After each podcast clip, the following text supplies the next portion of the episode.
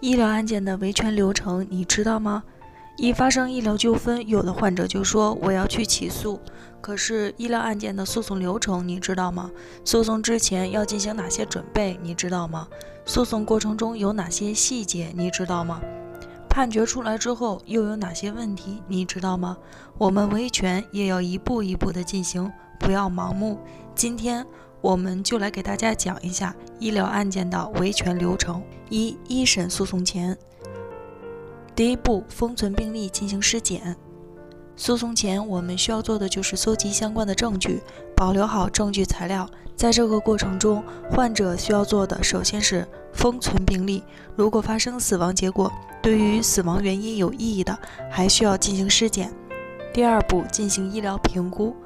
封存完病历之后，可以将病历材料给相关专家进行评估，大致判断医院的过错和因果关系以及责任比例。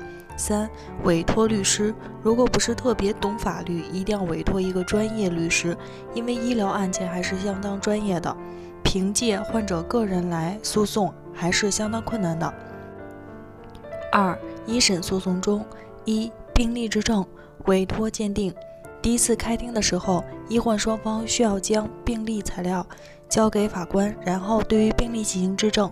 经过质证之后，如果没有疑问，那么就需要委托司法鉴定，选择鉴定机构。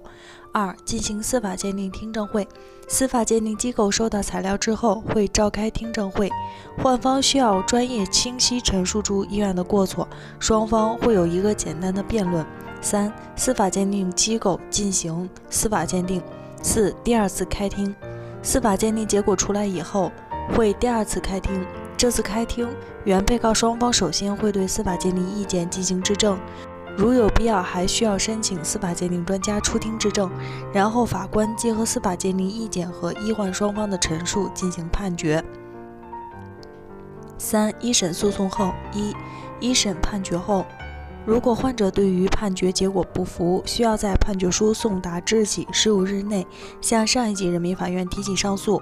二、一审判决生效之后，或者是二审判决生效之后，当事人对已经发生法律效力的判决裁定认为有错误的，可以向上一级人民法院申请再审。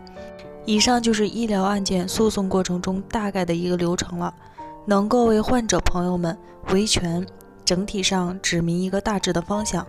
接下来就需要患者们按照这个流程，抓住维权过程中的细节进行维权，这样一来，维权就能事半功倍了。最后，祝大家都能够维权成功。北京易盾健康汇聚了国内外知名的医疗专家、司法鉴定专家、法律专家，为患者提供第三方医疗评估服务，判断诊疗行为是否规范、合理、合法。如有需要，请咨询我们的热线：四零零零六七二五七二。支付宝生活号已上线，欢迎大家搜索“一锤定音”进行关注。